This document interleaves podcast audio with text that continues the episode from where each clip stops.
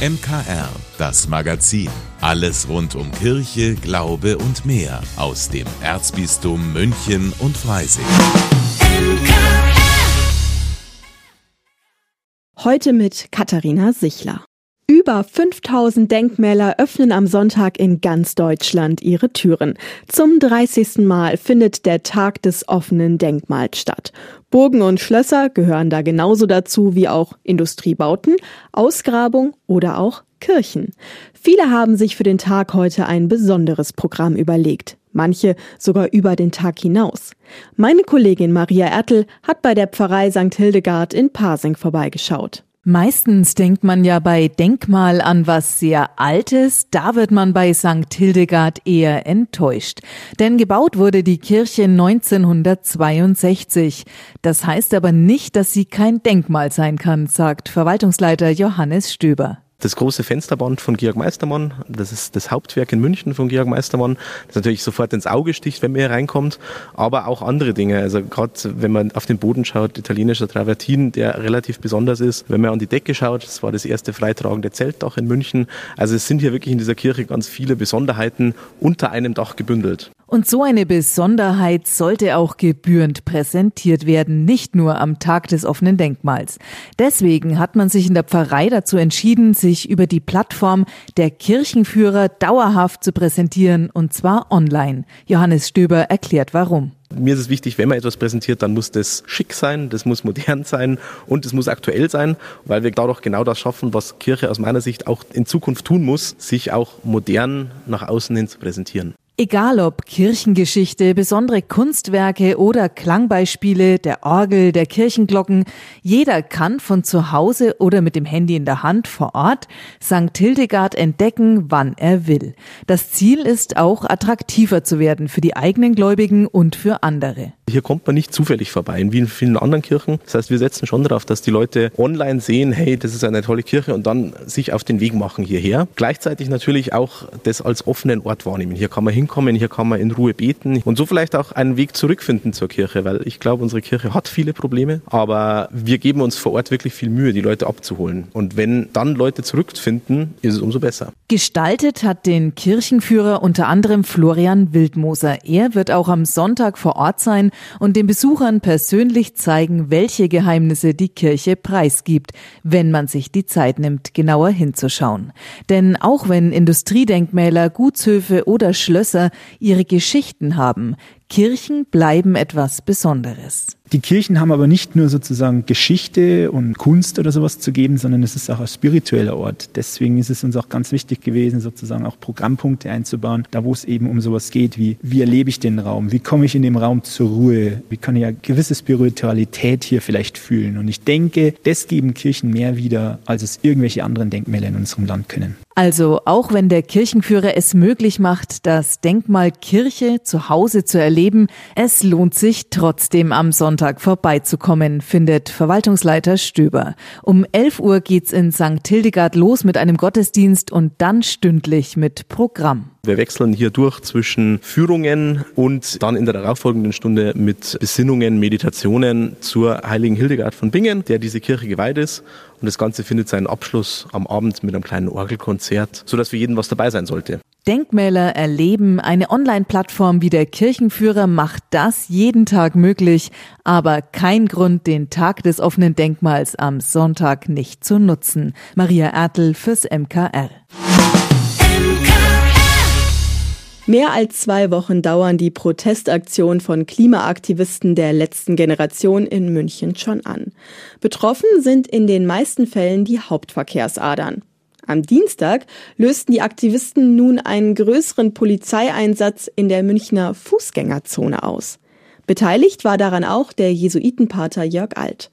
Mein Kollege Corbinian Bauer mit den Einzelheiten. Man muss schon genau hinschauen, um die Handvoll Aktivisten am Westende der Neuhauser Straße überhaupt zu sehen. Im Schneidersitz sitzen sie am Boden unweit des Stachus. Umgeben sind sie von einer dichten Wand schwarzer Uniformen. In der Fußgängerzone sind beinahe so viele Einsatzfahrzeuge wie Protestler. Jörg Alt sitzt ganz vorne, gut zu erkennen am Priesterkragen und einem Schild um den Hals, auf dem ein Foto von Papst Franziskus zu sehen ist. Gegen eine Wirtschaft, die tötet, ist darauf zu lesen und kehrt um und bekehrt euch. Kleben tut Alt nicht. Die Sitzaktion in der Fußgängerzone sei nämlich ungeplant gewesen, sagt der Jesuit. Wir haben heute Morgen uns aufgemacht vom Marienplatz in Richtung Stachus. Hier hat die Polizei uns gestoppt. Warum sie das getan hat, müssen Sie die Polizei fragen. Eine unangemeldete Veranstaltung begründet Polizeisprecher Andreas Franken den Einsatz. Den 17 Teilnehmern der Gruppe sei ein alternativer Veranstaltungsort zugewiesen worden. Verlassen wollten die Aktivisten die Fußgängerzone allerdings nicht. Stattdessen kam es zum Sitzprotest. Beamte mussten die Aktivisten wegtragen. Ein Verhalten, was die Polizei inzwischen gut kennt, sagt Sprecher Franken nicht aggressiv, aber zumindest nicht kooperativ.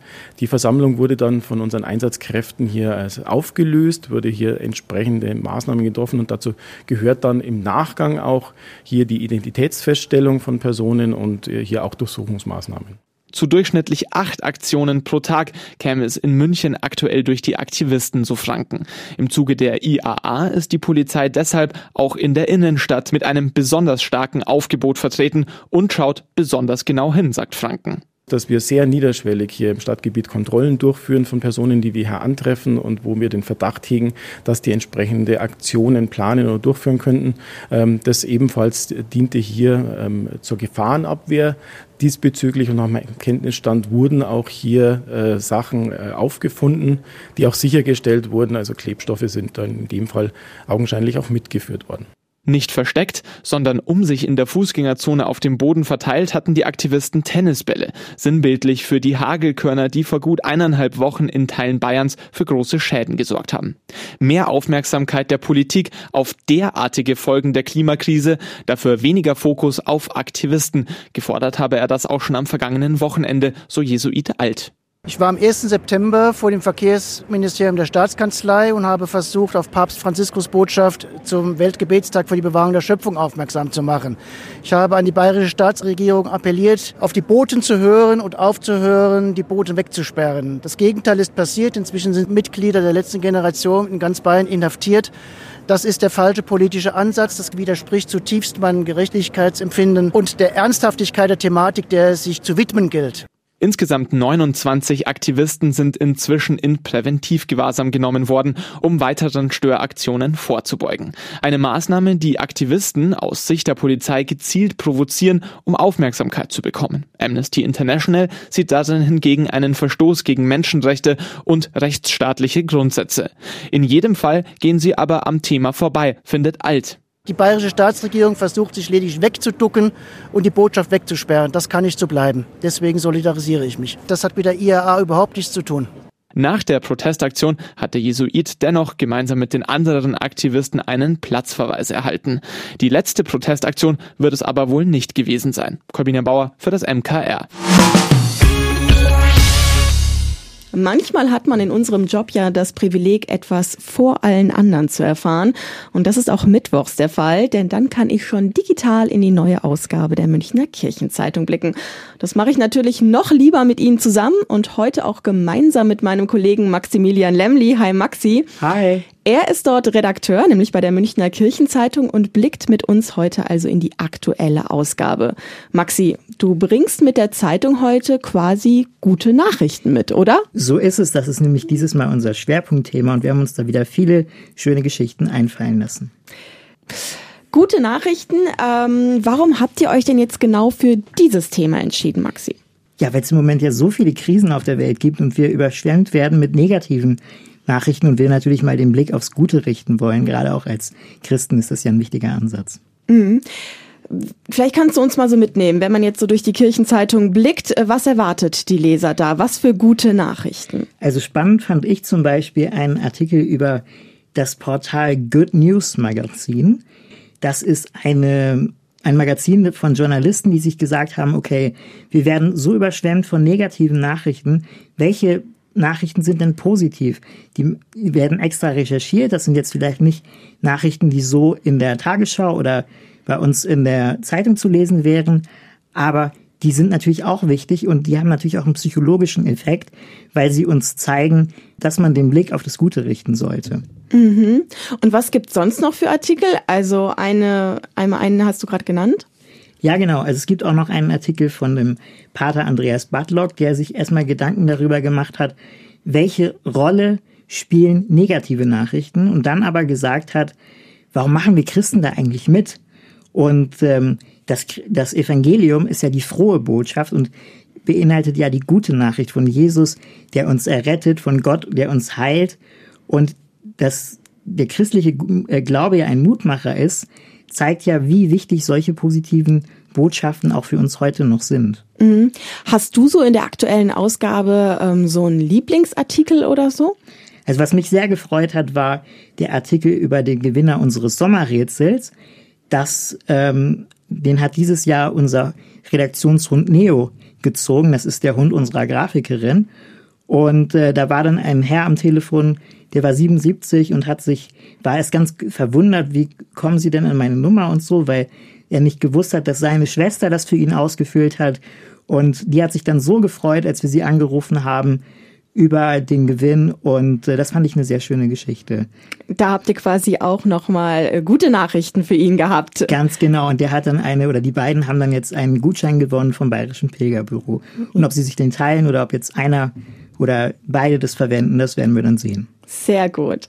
Und zum Schluss habe ich auch noch eine gute Nachricht für Sie, denn die aktuelle Ausgabe der Münchner Kirchenzeitung ist ab sofort erhältlich in vielen Kirchen des Erzbistums oder auch ganz bequem digital in der App vom St. Michaelsbund.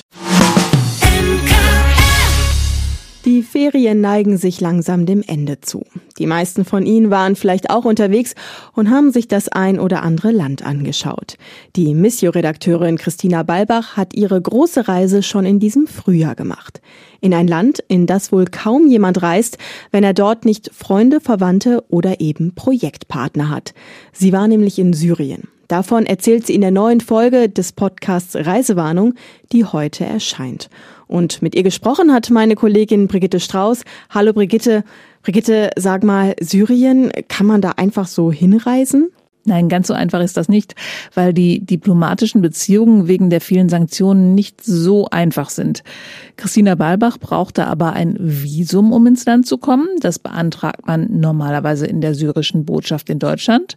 Haben Sie und der Fotograf auch gemacht. Allerdings war das schon so ein bisschen komisch. Das haben wir tatsächlich in bar bezahlt, weil das natürlich ähm, durch diese Sanktionen ähm, und die nicht vorhandenen Beziehungen ist es schwierig mit äh, Banken oder Konten. Deswegen habe ich dann einfach 120 Euro in einen Umschlag und nach Berlin geschickt und habe gehofft, dass wir im Gegenzug das Go bekommen und das hat dann aber auch geklappt. Sie sind dann in den Libanon geflogen, also ins Nachbarland.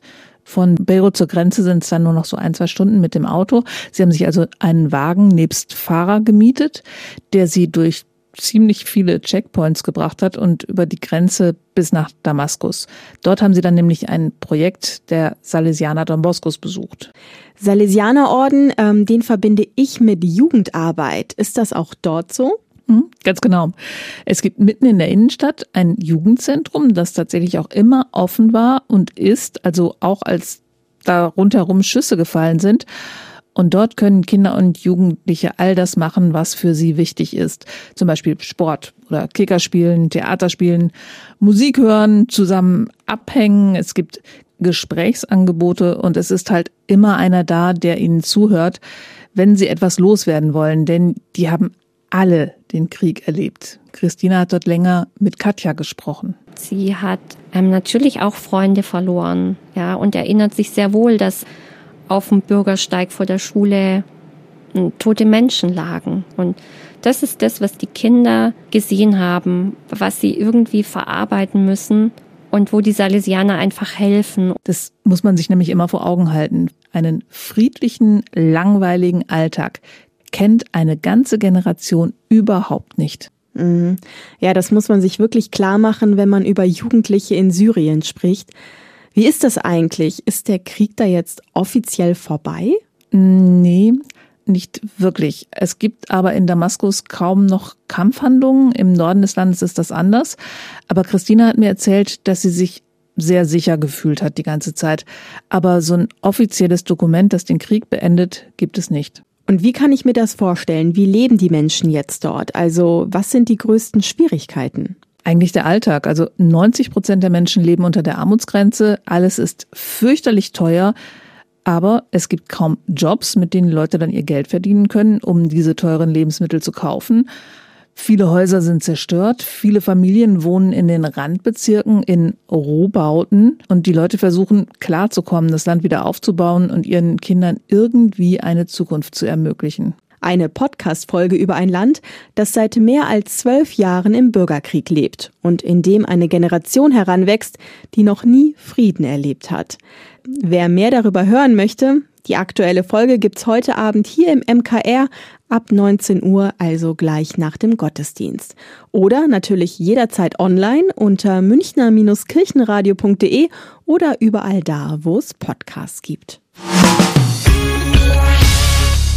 Konrad aus der Konservendose. Ein Buch, das mich in meiner Kindheit begleitet hat. Es ist von Christine Nöstlinger. 2018 ist die Bestseller-Autorin verstorben. Eine Kinderbuchreihe von ihr heißt auch Geschichten vom Franz. Nun kommt die zweite Verfilmung der Geschichten um den kleinen Franz mit den großen Locken in die Kinos. Mehr dazu jetzt im Filmtipp mit unserem Experten Klaus Schlaug und dem katholischen Filmdienst. In den neuen Geschichten vom Franz, so der Titel des Familienfilms, steckt der Junge aus Wien in einem Dilemma. Seine zwei besten Freunde haben sich verkracht und wollen auch ihn in den Streit hineinziehen. Um die alte Eintracht wiederherzustellen, lenkt Franz ihre Aufmerksamkeit auf eine Einbruchserie. Als seine kauzige Nachbarin als Verdächtige ins Spiel kommt, führt die Detektivarbeit der Kinder jedoch zu einem unbeabsichtigten Durcheinander. Und dann hat der Franz eine Idee, aber keine gute. Es geht um die Frau Berger. Ich habe sie beobachtet, wie sie nach einem Einbruch nach Hause gekommen ist. Finger weg! Ich habe doch schon immer gewusst, dass mit der was nicht stimmt. Das ist noch lange kein Beweis. Das müssen wir eben sammeln. Für so eine Aufgabe braucht es ein Team. Was wird das bitte? Kaufhausdetektiv. Dann sind wir ja Kollegen. Sie kommen gerade recht. Sag mal, wollt ihr mitpflanzen? Dem zweiten Kinofilm nach den Geschichten von Christine Nöstlinger gelingt es erneut, lebensnah, unaufgeregt und ohne überzogenes Actionfeuerwerk zu erzählen.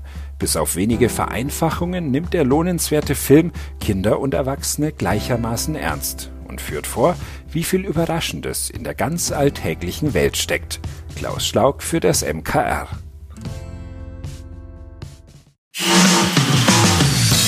Vielen Dank, dass Sie sich unseren Podcast MKR, das Magazin des Münchner Kirchenradios, angehört haben.